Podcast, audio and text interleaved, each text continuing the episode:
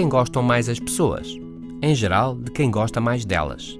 Robert Cialdini, que investiga há décadas a influência nas relações pessoais profissionais, conta o caso de um vendedor do ramo automóvel que por várias vezes ganhou o prémio do melhor profissional do ano nos Estados Unidos.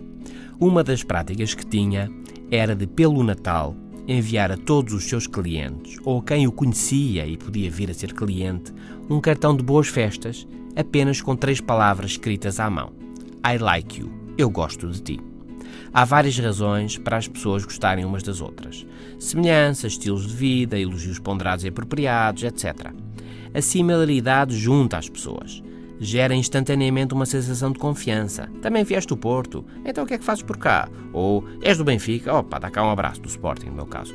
A investigação tem mostrado que as pessoas estão mais disponíveis para comprar algo a alguém que seja parecida com elas. Na idade, no estilo de vida, nas tendências políticas ou até em aspectos tão aleatórios como ter nascido na mesma cidade, ou fazer anos no mesmo dia, ou estar vestido da mesma maneira. Quanto mais cedo forem constatadas as semelhanças, melhor.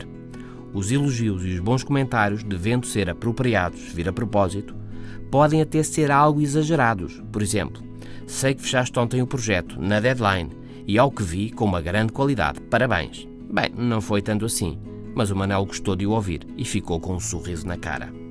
Crie um ambiente favorável para os seus objetivos. Foco positivo. Veja o que pode elogiar e enfatize as similaridades. Vai ver que tudo se torna mais fácil. Até amanhã.